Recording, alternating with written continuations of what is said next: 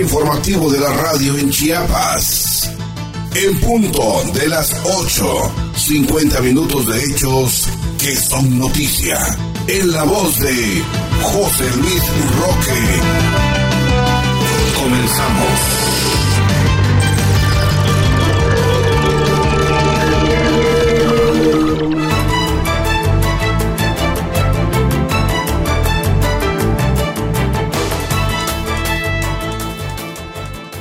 ¿Qué tal? ¿Cómo está usted? Muy buenos días. Le saluda José Luis Roque en este espacio informativo en día domingo, 10 de octubre del año 2021. Y bueno, le saludamos con respeto a través de este sistema de noticias. Y estos son los datos. Rutilio Escanón Cadenas entrega plantel CECIT en Villacorso. Gobernador pone en marcha cuartel de seguridad en Ángel Albino Corso. Zoe Robledo se reúne con alcaldes nuevos. Secretario del Sector Salud, miembro de la Comisión de Salud del INS. Octubre, campaña contra el cáncer de mama. Esté usted atenta. COVID-19 sigue azotando a chapanecos. Cuídese. Covach imparte curso financiero a sus alumnos. Casa de las Artesanías anuncia horarios de servicio. La SEMAN y la Universidad Tecnológica de la Selva firman convenio de servicios. Supervisan obras de mercado en Cintalapa de Figueroa. Con esto y más aquí en el punto de las 8. Bienvenidos. Muy buenos días. Está usted escuchando en punto de las 8.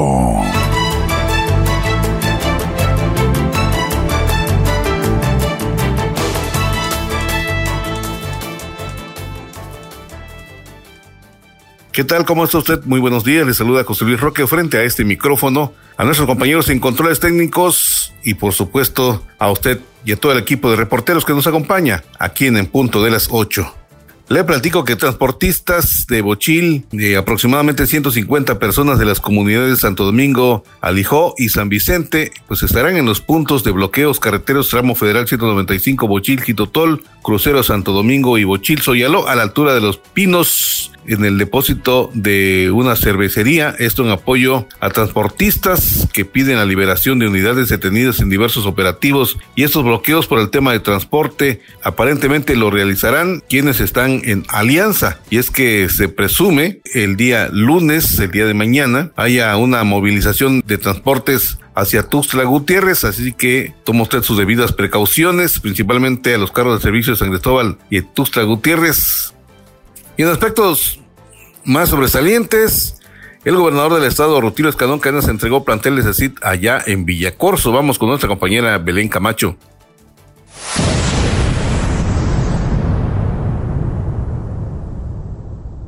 José Luis, buenos días. Buenos días al auditorio. Te informo que durante la inauguración del invernadero, domo, cancha de usos múltiples y barda perimetral del Colegio de Estudios Científicos y Tecnológicos del Estado de Chiapas, CECITE Chiapas, plantel 02 del municipio de Ángel Albino Corso. El gobernador Rutil Escandón Cadena sostuvo que este gobierno seguirá invirtiendo en este tipo de acciones a fin de garantizar a la niñez y a la juventud espacios educativos funcionales, modernos y de calidad, donde puedan prepararse y cumplir con sus sueños y aspiraciones. Tengan confianza de que vamos a estar pendientes de la educación porque estamos convencidos que es la mejor herramienta y esperanza para que las niñas y niños y jóvenes luchen por sus anhelos y cumplan con las expectativas que se propongan.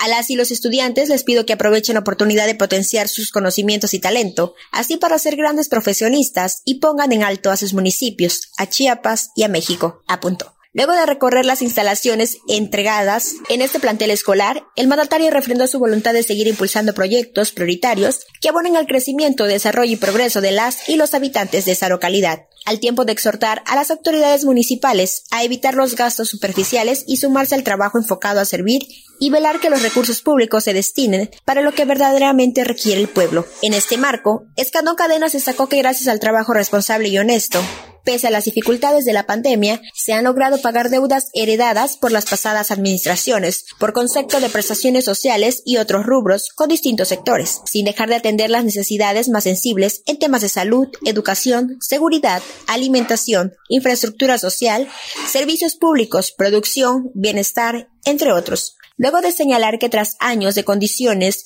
deplorables con esas obras, el plantel luce más digno y seguro, El director del CECITE Chiapas, Sandro Hernández Piñón, informó sobre el arranque de los invernaderos para planteles de este subsistema en diferentes regiones de la entidad, con el propósito de promover y fortalecer el desarrollo de prácticas profesionales de las y los alumnos de la carrera técnica de suelos y fertilizantes. En su intervención, el alcalde Lázaro Escalante López resaltó los apoyos entregados a esta institución educativa y manifestó su compromiso de unir fuerzas con el gobierno estatal para seguir apoyando la capacidad de las y los jóvenes de su municipio e a continuar sus estudios universitarios, considerando que en esta región se cuenta con una facultad de la UNACH con especialidad en cafeticultura. En representación de la comunidad estudiantil del CECITE 2, Stephanie Montserrat Ramírez Marroquín, alumna de la carrera de suelos y fertilizantes, agradeció al gobernador Rutilio Escanón el compromiso de priorizar ese tipo de obras que permiten a la juventud contar con espacios adecuados para la preparación académica y convivencia escolar. Estuvieron presentes la secretaria de Educación, Rosaide Domínguez Ochoa, el titular del CECEPS, Sergio Alejandro Aguilar Rivera, el director del CECITE Chiapas Plantel 02, Carlos Ley Medina, así como administrativos, docentes, estudiantes y madres y padres de familia. Para en punto de las 8, Belén Camacho.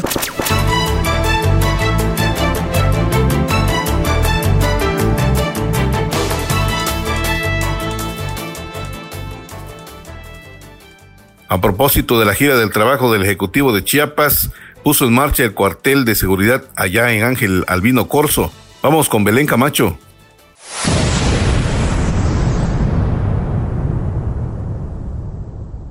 El gobernador Rutilio Escano Cadenas encabezó la puesta en marcha del cuartel de seguridad ciudadana y la entrega de equipamiento para el fortalecimiento y la dignificación de las y los policías del municipio de Ángel Albino Corso, donde subrayó que para su gobierno la seguridad es fundamental, ya que es el primer paso para el progreso y desarrollo. En ese sentido, el mandatario convocó a los tres órdenes de gobierno a seguir trabajando en este rubro, sin derrochar ni desperdiciar el recurso público, sino destinarlo de manera honesta y correcta en lo más prioritario. Todas las autoridades compartimos la preocupación de estar pendientes de la seguridad, porque un pueblo seguro es un pueblo que avanza y trabaja con la garantía y confianza de que nada ni nadie le va a afectar en sus legítimos intereses porque tiene la protección de la autoridad, apuntó. Para ello, señaló Escando Cadena, se realiza una inversión integral para mejorar la capacidad de respuesta e inteligencia policial con capacitación, equipamiento y mejoras en las condiciones laborales. Precisó que en Chiapas se cuenta con policías capacitados para defender la vida de la población, arriesgando su propia integridad, por lo que pidió que se dé continuidad a la capacitación, a fin de que cada vez haya más elementos certificados para hacer frente a las delincuencias sin dejar a un lado el respeto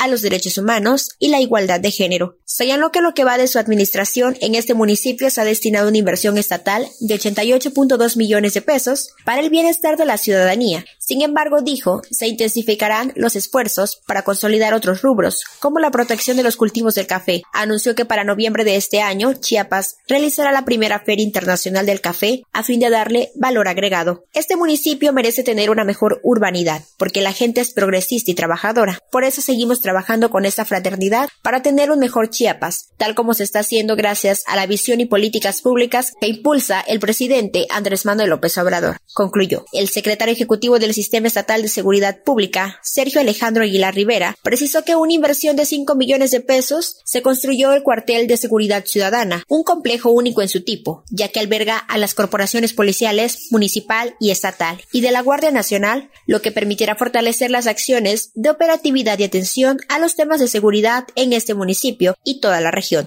Además, realizó una inversión superior de 4 millones de pesos en el Centro de Monitoreo y Videovigilancia que contará con más de 20 cámaras de alta tecnología, tecnología aunado a la entrega de una patrulla, tres motopatrullas y kit de uniformes y equipamiento a la policía municipal. En su intervención, el alcalde Lázaro Escalante López sostuvo que esa estrategia en materia de seguridad demuestra el compromiso de trabajar en unidad entre todas las autoridades para brindar bienestar a la población y agradeció la voluntad del gobernador de impulsar políticas públicas prioritarias que abonen al progreso y porvenir de los municipios. En nombre de las y los policías beneficiados, la oficial Emireidi Nucamendi García externó su agradecimiento a las autoridades que hicieron posible la entrega de uniformes, patrullas y motopatrullas, así como la capacitación para seguir trabajando de manera coordinada a través de recorridos, patrullajes y operativos y continuar salvaguardando la integridad de las y los habitantes. Asistieron la secretaria de Seguridad y Protección Ciudadana, Gabriela Cepeda Soto, el representante de la Guardia Nacional, Walter Jan Mis, el representante de la Séptima Región Militar, Iván Ramos Ortiz, las y los diputados locales, María Reyes Diego y Mario Humberto Vázquez López, así como funcionarios federales, estatales y municipales. Para en punto de las 8, Belén Camacho.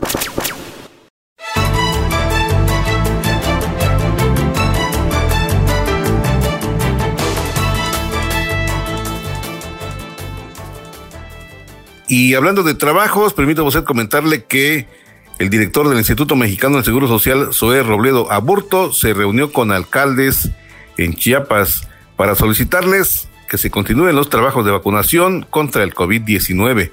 Vamos con Abraham Cruz. Adelante, Abraham.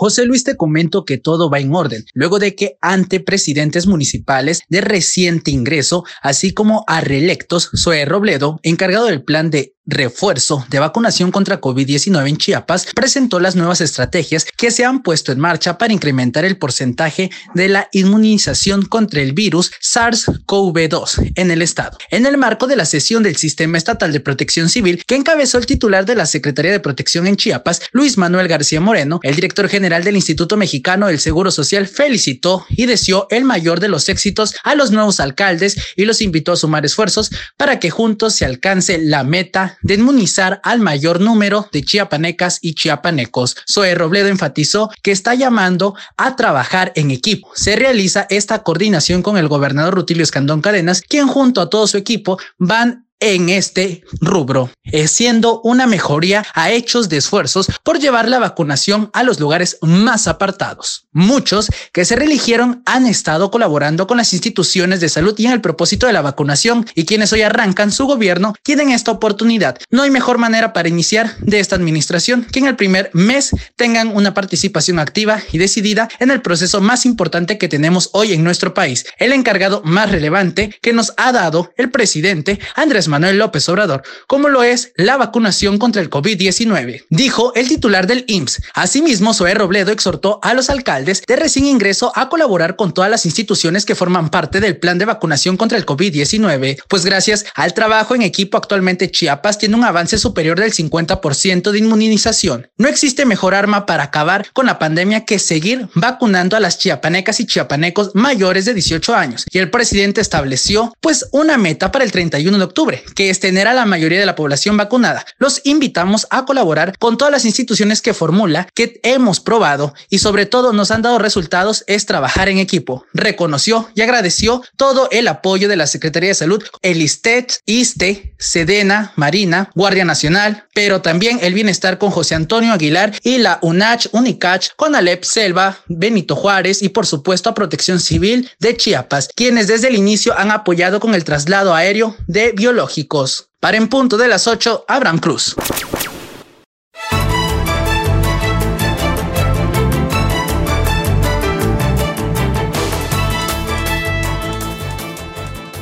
Y en la misma línea de salud le comento que José Manuel Cruz Castellanos, secretario de Salud en Chiapas, le nombran miembro del Consejo de Salud, donde encabeza este el Instituto Mexicano del Seguro Social.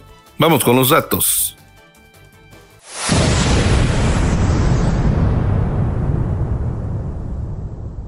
Por otro lado, te comento que el Honorable Consejo Consultivo del Instituto Mexicano del Seguro Social en Chiapas recientemente tomó protesta al titular de la Secretaría de Salud, doctor José Manuel Cruz Castellano, como representante propietario del gobierno del Estado. La toma de protesta fue realizada por el presidente del Honorable Consejo Consultivo y titular del órgano de operación administrativa descentralizada en el IMSS en Chiapas, doctor Enrique Leobardo Ureña Bogarín. Contó que la presencia del representante propietario sector obrero CTM, Eric Juárez López, representante propietario sector patronal con Camín, Jaime Guerrero López Lena y representante propietario sector obrero CROC, Cristian Didier Palacios Moreno. Tras la sesión, el titular de esta oficina de representación, Ureña Bogarín, agradeció al doctor Cruz Castellanos integrarse al Consejo Consultivo del IMSS Chiapas como representante del gobierno del estado, que su enfoque sanitario ayudará a seguir fomentando las políticas de salud en el instituto, que lleva más de 78 años velando por la seguridad social de las y los mexicanos. Por su parte, el secretario de Salud reconoció que el IMSS pasa por una buena etapa al ser dirigido por el maestro Zoe Robledo y en Chiapas por el doctor Ureña Bogarín.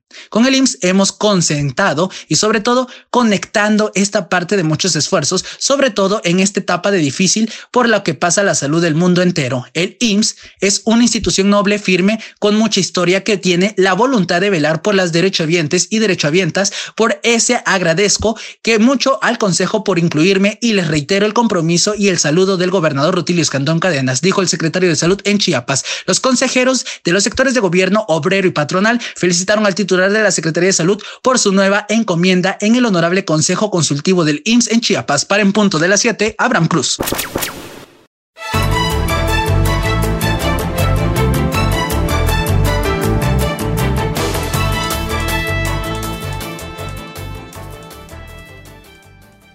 Y en el mismo tema le platico que octubre será mes de campaña contra el cáncer de mama, así que, que si usted tiene los servicios cercanos, acuda y revísese para evitar este tipo de problemas que son regularmente mortales. Vamos con los datos. Abraham Cruz nos platica de esto.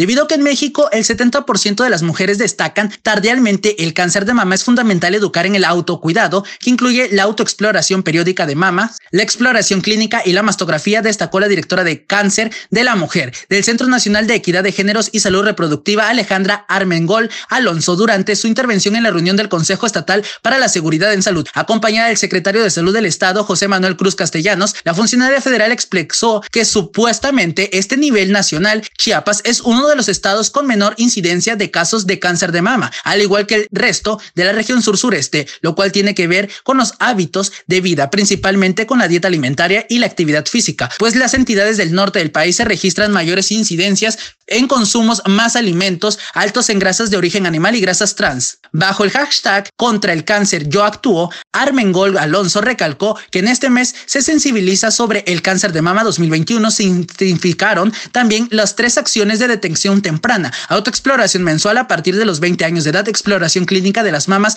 una vez por año a partir de los 25 años y estudios clínicos de mastografía cada dos años a partir de los 40 años. Por su parte, el secretario de Salud Estatal José Manuel Cruz Castellano informó que durante todo el mes de octubre en las más de 400 centros de salud, 14 centros de salud con hospitalización, así como los 39 hospitales básicos comunitarios, pues también se dieron esta parte de iniciativa. Con ellos, el general de la entidad se promoverá la detención temprana del cáncer de mama de acuerdo con el grupo de edad. Además, fomentar estilos de vida saludable e informar a la población sobre los factores de riesgo. Por otra parte, durante este mes se tienen programadas las siguientes actividades. El 13 de octubre se efectuará una conferencia virtual para personal de salud denominada Inteligencia Emocional y Comunicación Asertiva con el paciente de cáncer de mama, impartida por el único psicólogo certificado en acompañamiento emocional para las mujeres diagnosticadas con cáncer de mama los días 15 y 16 de octubre, curso de belleza para aumentar la autoestima de las usuarias diagnosticadas con cáncer de mama en el Hospital General Dr. Jesús Gilberto Gómez Maza. Por último, el 20 de octubre se llevará a cabo una sesión de spinning en las instalaciones del Parque Deportivo y Recreativo Cañahueca para promover estilos de vida saludable. Para en punto de las 8, Abraham Cruz.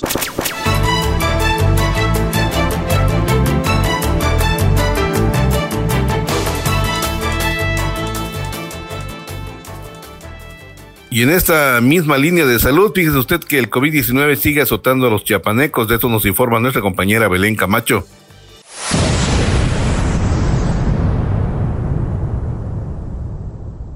José Luis, en relación a la pandemia que aún persiste en el mundo, en México y de manera particular en Chiapas, te informo que según el comunicado de la Secretaría de Salud en las últimas horas, Chiapas registró 37 contagios y dos fallecimientos de COVID-19. Los casos recientes se reportan en los municipios siguientes: Tuxtla Gutiérrez 9, Tapachula 7, Pichucalco 5, Comitán 4, Bellavista y Tuxtla Chico 2 cada uno, y Chamula, Chapultenango, Copainalá, Ixtapa, San Fernando, Solo Suchiapa, Tenejapa y Tonalá, un contagio cada municipio. Se trata de 20 hombres y 17 mujeres, entre ellos tres menores de edad. Del total de pacientes, 9 presentan enfermedades adicionales, hipertensión, diabetes y u obesidad. Con relación a las defunciones, recaen en personas del sexo masculino de 49 y 74 años de edad, con domicilio en los municipios de Tuxtla Gutiérrez y Tapachula, respectivamente. Una de ellas con datos de comorbilidad.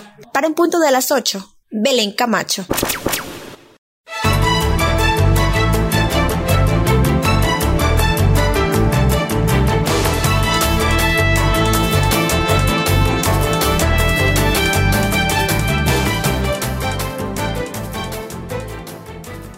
Y cambiando de temas, Eduardo Ramírez Aguilar promueve beneficios para hombres del campo, esto en un trabajo de sesión allá en la Cámara Alta en la Ciudad de México. Vamos con los datos. Abraham Cruz nos comenta.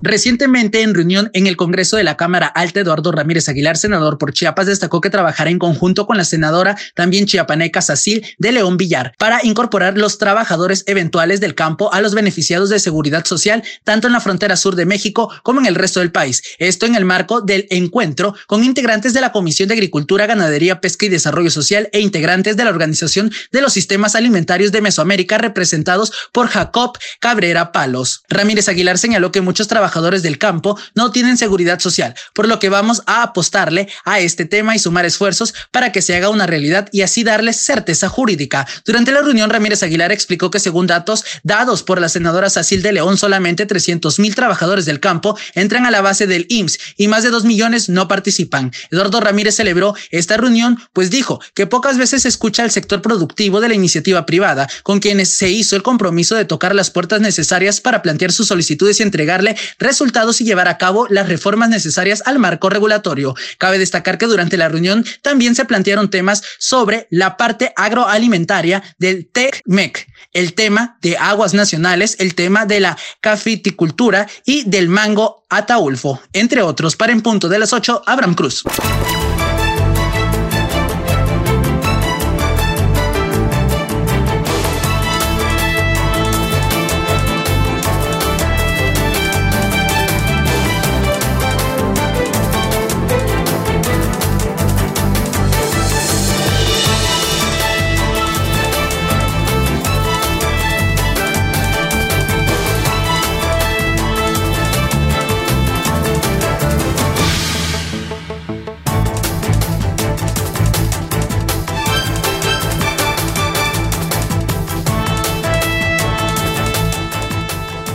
Función pública ofreció plática de salud mental a sus trabajadores. Vamos con Abraham Cruz.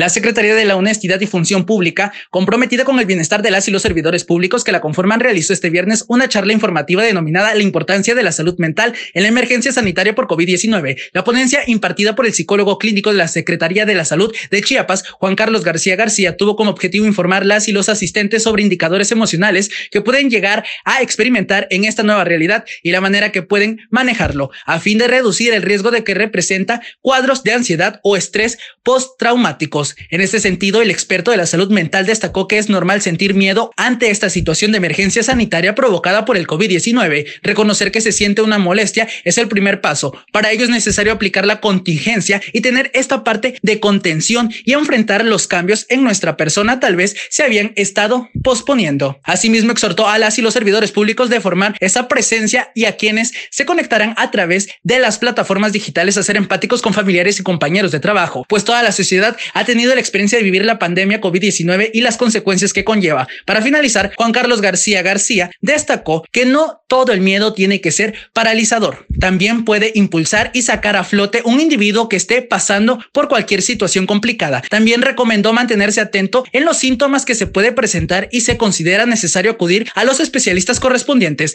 Esta actividad que se llevó a cabo en el marco del Día por la Integridad busca que la adaptación de estas nuevas normalidades, ya que se vive desde hace meses, ayude las y los servidores públicos en el ámbito laboral como personal. Al evento asistieron el subsecretario jurídico de prevención Jesús David Pineda Carpio, la subsecretaria de Auditoría Pública para la Administración Centralizada Sandra del Carmen Domínguez López, así como la encargada de la subsecretaría de Autoridad y Auditoría Pública para la Administración Descentralizada María del Carmen Cebadúa Pérez y la responsable del servicio médico en la Secretaría de la Honestidad y Función Pública Ruth Esther Chávez Pérez. Para en punto de las 8, Abraham Cruz.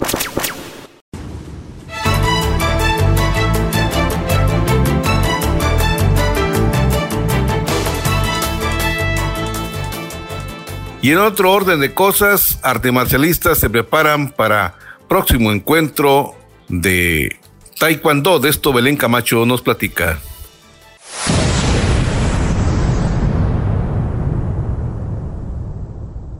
La Asociación Chapaneca de Taekwondo, apegándose al programa de actividades anual, se reintegrará a los trabajos de entrenamiento de los seleccionados estatales de las categorías infantil, cadetes, juvenil y sub-20 en ambas ramas rumbo a su participación a los eventos selectivos nacionales convocados por la Federación Mexicana de la Especialidad. De esta manera, el entrenador de la selección Chiapas, Alan Daniel López Laines, a nombre del titular de la Asociación Chiapaneca de Taekwondo, Williams de León Molina, agradeció el respaldo de la directora general del Instituto del Deporte del Estado de Chiapas, Tania Robles Velázquez, al facilitar el uso de las instalaciones deportivas para los entrenamientos de los seleccionados chiapanecos. López Laines indicó que estos trabajos con los seleccionados chiapanecos tienen como finalidad seguir fortaleciendo los trabajos técnicos, tácticos, físicos y mentales de los atletas que se preparan rumbo a su participación a los campeonatos selectivos nacionales de la federación al tiempo de revelar que del 21 al 24 de octubre se realizará el nacional de todas las categorías. Agregó también que estas concentraciones también forman parte de los trabajos de continuidad con el equipo representativo de Chiapas, que se venían realizando previo al repunte de la pandemia del COVID-19 en el estado. Esto se da de manera coordinada con las autoridades del Instituto del Deporte, que ocupada y preocupada para seguir fortaleciendo estos trabajos. Finalmente puntualizó que los seleccionados chiapanecos mantendrán este ritmo de entrenamientos todos los fines de semana en el gimnasio de usos múltiples en las instalaciones del Indeporte, con el objetivo de seguir fortaleciendo y desarrollando la actividad del taekwondo en Chiapas. Para en punto de las 8, Belén Camacho.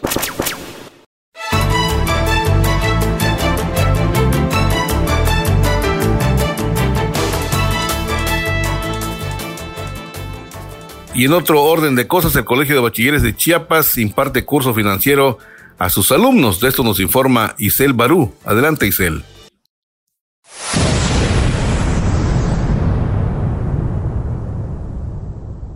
En el marco de la jornada de finanzas juveniles, el Colegio de Bachilleres de Chiapas brindó a la comunidad estudiantil, docente administrativa, así como a padres y madres de familia, la conferencia virtual Herramientas Digitales para Emprendedores, Capacitación en materia financiera que fortalece los valores de responsabilidad y compromiso. Luego de proporcionar información sobre el tema financiero, Julio Guzmán, emprendedor y socio fundador del corporativo Tuxmapa SADCB en Chiapas, quien cuenta con diplomados en estrategia digital empresarial y emprendimiento tecnológico, habló de la importancia que adquiere planificar bien el abrir un negocio del giro que se desee. Señaló que los jóvenes, al tener un acercamiento a la educación financiera, fortalecen valores de responsabilidad, compromiso y autonomía, no solo en su presente, sino para enfrentar el futuro, al equilibrar beneficios y desventajas en cualquier oportunidad que se les presente antes de tomar una decisión. El emprendedor Julio Guzmán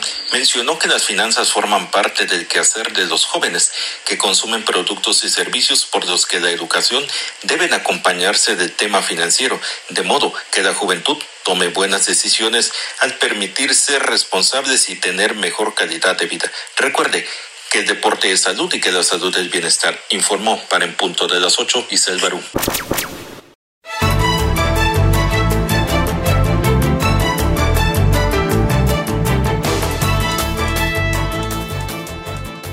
Y cambiando de temas, la Secretaría de Medio Ambiente Historia Natural firmó convenio con la Universidad Tecnológica de la Selva para colaboración de servicio social. Vamos con los datos. Abraham Cruz nos informa.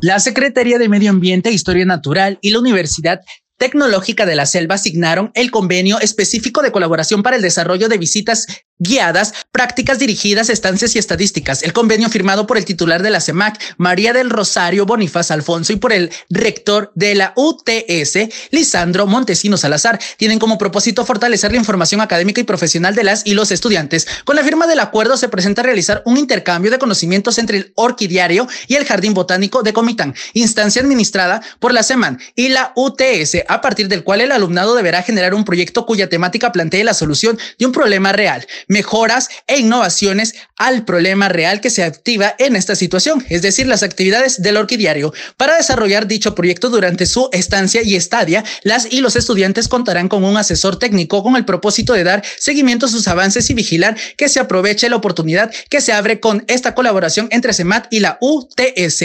Al evento asistieron Luis Armando Villanueva Rocha, subsecretario de Medio Ambiente y Cambio Climático, Yucundo Aarón Coutinho Estrada, subsecretario de Desarrollo Forestal y Jardines Botánicos, Alma Adalit George Morales, directora del Orquidiario y Jardín Botánico de Comitán, Elaín Morales Salazar, director de Organización y Capacitación para el Desarrollo Forestal, José Elías López Ocaña, director de Vinculación de la UTS y Arister Muñoz Minor, abogado general de la UTS. Para en punto de las 8, Abraham Cruz.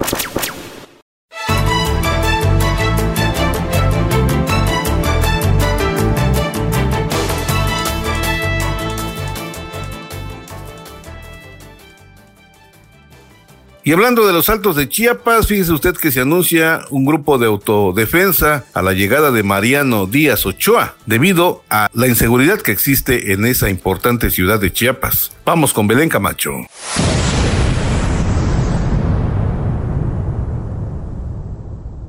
José Luis, en otras noticias te informo que luego de la llegada del nuevo alcalde para la ciudad de San Cristóbal de las Casas, Díaz Ochoa ahora se anuncia con el crecimiento de la delincuencia en esta ciudad. La organización proletaria Emiliano Zapata, OPES y el Frente Campesino Popular de Chiapas dieron a conocer que se encuentran analizando la posibilidad de crear un grupo de autodefensa también en esta ciudad. Octavio Zunón Aguilar, delegado de la OPES en la región Altos, dio a conocer que además buscan evitar la tortura física y psicológica, aplicando métodos de investigación por parte de la Fiscalía en Chiapas, rezagos sociales y actos de injusticia, falta de democracia y fraudes electorales y caciquismo. En municipios de pueblos originarios se forman y opera el grupo Autodefensa, el Machete en el municipio de Panteló y recientemente otro grupo de autodefensa en Altamirano. En la medida que la delincuencia organizada avanza, también se crea la necesidad de que la población vulnerable se organice y ahora lo hacen mediante la creación de grupos de autodefensa. Suscribe. Afirmó que los grupos de autodefensa operan de manera autónoma e independiente de los tres niveles de gobierno, por el hartazgo de ingobernabilidad que existe en Chiapas, ya que la delincuencia opera a todas luces en pleno sol sin que intervenga la famosa Guardia Nacional, que únicamente intimida con su presencia en la población pacífica y donde está la delincuencia brilla por su ausencia. Por último, adelantó que próximamente darán a conocer en barrios y colonias de San Cristóbal de qué manera se enfrentarán los nuevos retos del fenómeno de inseguridad que es latente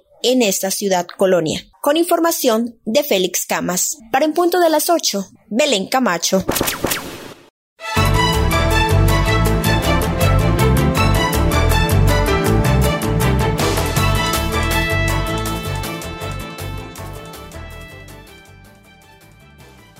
Y en otro orden de cosas, la Casa de las Artesanías anunció sus horarios de servicio en distintas partes de la geografía de Chiapas y sus instalaciones en la Ciudad de México. Vamos con Belén Camacho.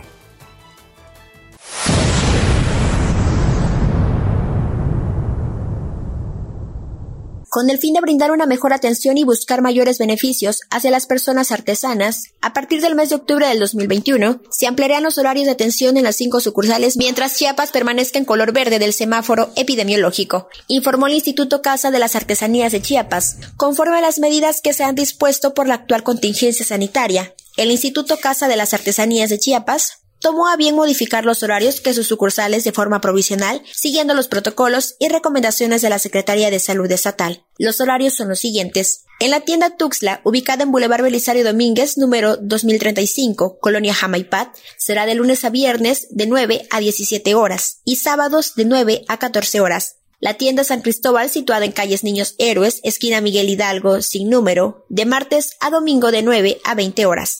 En tanto que la tienda Aeropuerto Internacional Ángel Albino Corso de lunes a sábado de 7.30 a 17.30 horas y domingos de 8 a 16 horas. Tienda Palenque, ubicada en carretera zona arqueológica kilómetro 65, de lunes a domingo, de 9 a 16 horas, y la situada en el Aeropuerto Internacional de la Ciudad de México, de 9 a 19 horas. El Instituto Casa de las Artesanías de Chiapas invita a participar sus sucursales, en las cuales se cuenta con los máximos protocolos y estándares estatales de servicio, salud y seguridad establecidos por el programa Contacto Limpio Chiapas. De la misma forma, recomendó portar correctamente el cubrebocas, para finalizar, la directora general del Instituto Casa de las Artesanías de Chiapas, María de Lourdes Ruiz Pastrana, destacó que esta institución responde de manera eficaz y eficiente a las demandas de los mercados, generando con ello un beneficio social y vida digna a quienes se dedican a la producción artesanal. Para en punto de las 8, Belén Camacho.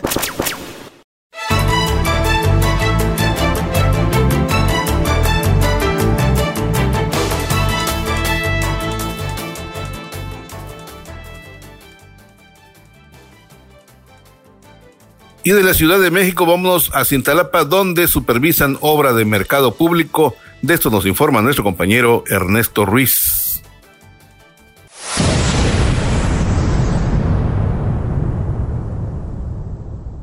Hola José Luis, buenos días. Se informa que por instrucciones del gobernador Tulio Escandón Cadenas, el secretario de Obras Públicas del Estado, Ángel Torres Culebro, supervisó personalmente los trabajos de construcción del mercado público de la colonia urbana, en la cabecera municipal de Cintalapa, donde comprobó un avance del 50% de la obra al realizar un recorrido en el área. Torres Culebro explicó que este centro de abasto tendrá 185 locales, estacionamiento, acceso pavimentado, con luminarias solares, drenaje, entre otras acciones, que lograrán un establecimiento digno en beneficio de las colonias urbanas, los laureles y asentamientos aledaños.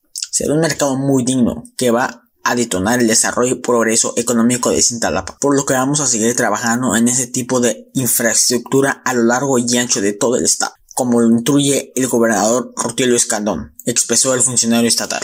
Es importante comentar que, de la misma manera, con alma, corazón y vida, se trabaja en mercados públicos en los municipios de Amatenango del Valle, Ocotepec, Ixtap, La Grandeza, La Rainza, así como se ha hecho en Oxchuc y Tonalá, por mencionar algunas localidades. En este contexto, el equipo de la Secretaría de Obras Públicas del Estado refrenda el compromiso de seguir trabajando en obras infraestructura social que detonen la economía de las regiones de la entidad, principalmente de aquellas que por muchos años estuvieron en el olvido. Para el punto de las 8, Ernesto Ruiz.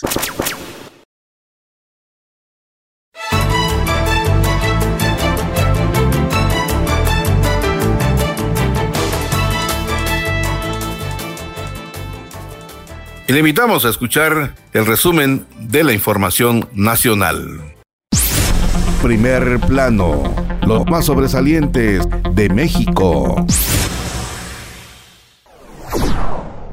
Al día de hoy, suman en México 3.720.545 casos acumulados, así como 289.958 muertes totales por COVID-19. En las últimas 24 horas, México registró 6.153 casos nuevos y 348 muertes por el coronavirus, informa la Secretaría de Salud. El programa Sembrando Vida ya es una realidad en Michoacán, con la integración de mil sembradoras y sembradores, mientras que en la pensión para el bienestar de las personas adultas mayores incorporará a más de 87 mil nuevos derechohabientes, informó el secretario de Bienestar, Javier May Rodríguez. Destacó el avance de programas prioritarios durante la presentación del plan de apoyo Michoacán encabezada por el presidente Andrés Manuel López Obrador. La comisionada para la reconstrucción de la Ciudad de México, Jafneli Maldonado Mesa, entregó la rehabilitación de los edificios de Schiller 227 y Amsterdam 192, así como la reconstrucción del inmueble ubicado en Pacífico 455, mismos que tuvieron una afectación por el sismo del 19 de septiembre del 2017. El exsecretario de Finanzas del gobierno de Javier Duarte Ochoa, Antonio N., fue detenido hoy señalado de diversos presuntos delitos. De acuerdo con fuentes policiales, agentes de la Policía Ministerial de la Fiscalía General del Estado complementaron una orden de aprehensión en la ciudad de Talapa, capital del estado. Las intensas lluvias de las últimas horas en distintas regiones de Veracruz provocaron inundaciones en cuatro municipios de 202 existentes, entre ellos Lerdo de Tejada, desde la zona centro fue afectada. Elementos de la Secretaría de Protección Civil y de la Secretaría de Seguridad Pública implementaron operativos especiales de ayuda a la población afectada. Punto de las 8, Ernesto Ruiz.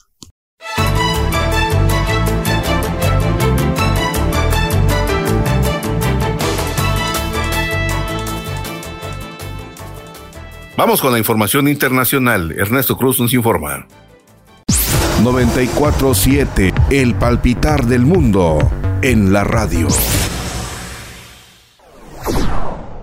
Policía italiana frenó hoy en Roma una violenta manifestación convocada para protestar contra el pasaporte sanitario del coronavirus y con la presencia de grupos neofascistas que lanzaron bombas de humo y asaltaron la sede de un sindicato. Unas 10.000 personas, según los medios locales, se concentraron en la tarde de este sábado en la Roma Plaza del Popopolo para protestar contra las restricciones de la pandemia, profiriendo insultos hacia el gobierno y los periodistas.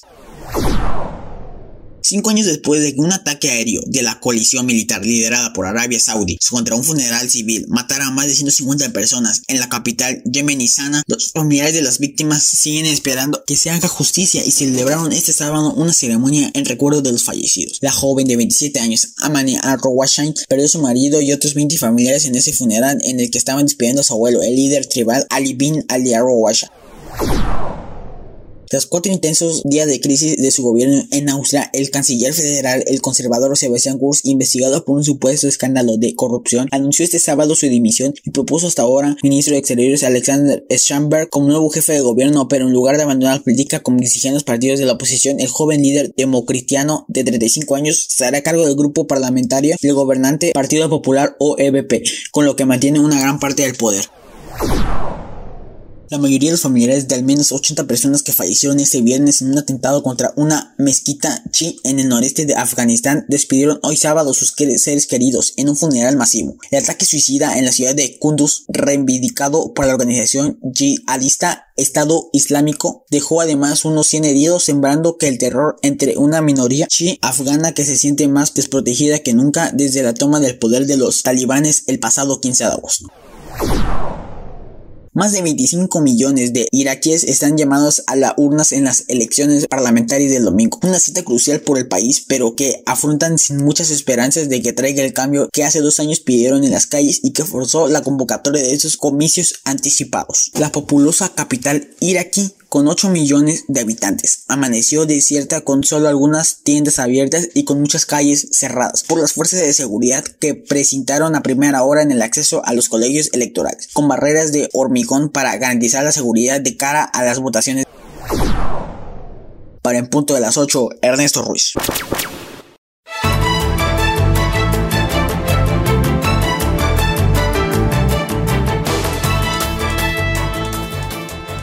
Y en otro orden de cosas, de acuerdo a la información de William Chacón, la reforma eléctrica presentada por el Ejecutivo Federal ante la Cámara de Diputados del Congreso de la Unión, con la intención de fortalecer a la Comisión Federal de Electricidad, ha generado una serie de reacciones encontradas alrededor del país y dentro de otros grupos parlamentarios. El propio presidente Andrés Manuel López Obrador ha dicho que no negociará en oscurito con la oposición para que sea aprobada. Al respecto, el diputado federal Jorge Luis Llave Navarca expresó a este reportero que dentro del grupo parlamentario de Morena acompañan el sentido de la iniciativa presentada la semana pasada ante la Cámara Baja, ya que busca recuperar la rectoría del Estado en la responsabilidad de suministrar energía a todo el país. Por años intentaron privatizar esta función desde el 92 con Carlos Salinas de Gortari y después con Ernesto Cedillo. Lo intentaron, pero no lo lograron. Sin embargo, se materializó en diciembre del año 2013, cuando se presentó un paquete de reformas por Enrique Peña Nieto, lo que abrió el paso al capital privado y con el argumento de abrir una libre competencia. Indicó que después de hacer un estudio sobre el panorama actual de la Comisión Federal de Electricidad, de las cuales son los escenarios legales en los que está compitiendo con las empresas centrales hidroeléctricas privadas,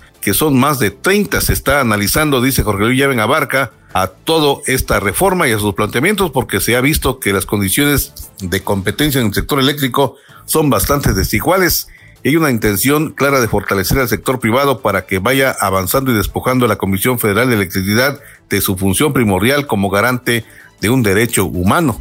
Jorge Luis Llaven Abarca comentó que en los contratos secundarios es donde ha analizado que existe una competencia desigual hoy en día donde los inversionistas privados llevan una ventaja sobre la Comisión Federal de Electricidad, lo que les ha permitido tener ganancias multimillonarias debido a alineamientos legales que favorece a la parte privada únicamente. Por eso vamos a acompañar, dice Jorge Luis Nieves Abarcas, a esa iniciativa, porque no dará paso a que exista un monopolio tal y como lo dice la oposición. Está garantizada la transición hacia las energías limpias y nuevamente el Estado recobrará la función primordial del suministro de energía eléctrica. Es importante que la población esté enterada sobre la reforma porque hay muchas manifestaciones, voces en contra, pero la realidad es que hoy el Sistema Nacional Eléctrico depende del sector privado, menciona Jorge Luis Llaven Abarca, diputado federal. Hasta el momento, lo que se ha visto es que para desinformar a la opinión pública, la oposición está diciendo que la reforma está en contra de los tratados internacionales para contener el cambio climático que habrá incluso un retroceso en la transición de las energías fósiles a las energías limpias. Esto es totalmente falso. La misma reforma que tuve la oportunidad de leer detalladamente asume compromisos para el Estado mexicano de seguir garantizando esa transición hacia las nuevas energías limpias, amigables con todo el medio ambiente, consciente de los efectos que está causando el cambio climático. Otro argumento de la oposición es que para que se generara un monopolio en cuanto a que se busca que la Comisión Federal sea juez y parte en el sector eléctrico, lo cual no es, no es cierto. En la oposición, en la exposición de motivos se plantea que el Estado tendrá la posibilidad de compartir con el 50% y el 44% a la iniciativa privada. Hay una desventaja para la Comisión Federal, dice Jorge Luis Llaven Abarca, en el costo de producto, definido por el costo variable y el costo fijo. El segundo es toda la red del sistema eléctrico mantenimiento personal humano y el primero se trata del combustible que se utiliza. Partiendo de estos conceptos, establece un costo de producción a diferencia de las empresas privadas que le establecen por el costo variable, ya que conectan a la red nacional eléctrica y no gastan en otros conceptos, por ello sus tarifas son más bajas, mientras que con la Comisión Federal sus gastos corrientes es mucho más alto. Jorge Luis Lleven Abarca menciona que la reforma donde está el Estado recobrando la Rectoría del Sistema Eléctrico Mexicano va a permitir que en corto plazo se tenga costos más accesibles de lo que es una de las inquietudes principales del sector poblacional usuario de electricidad.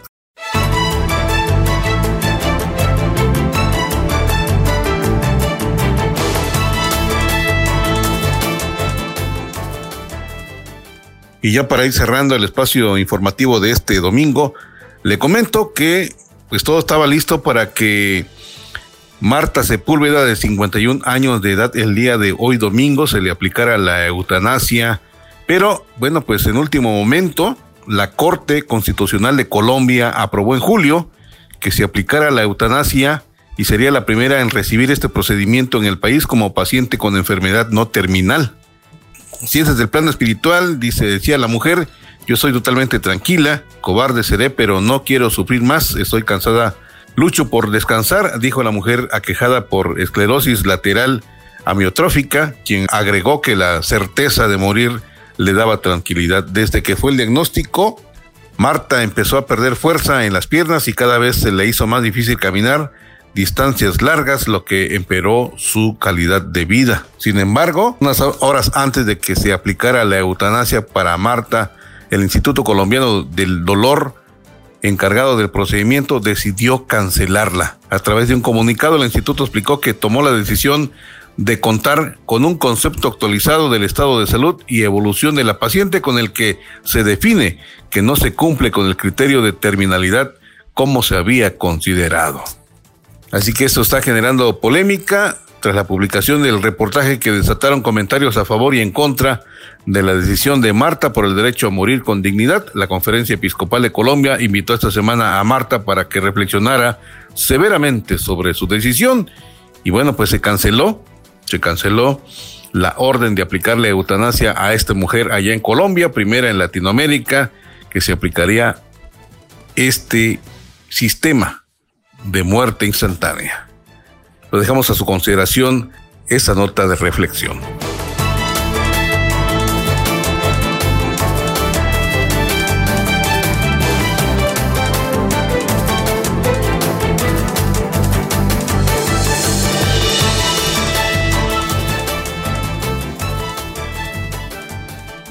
Bueno, pues el tiempo nos ha ganado la batalla. Muchas gracias por su amable atención en este espacio de noticias.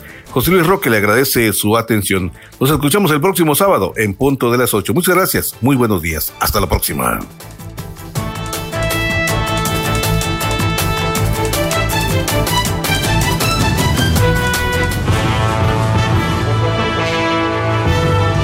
Usted ha quedado informado. Por esta ocasión es todo. Le invitamos a sintonizarnos en nuestra siguiente emisión, en punto de las 8.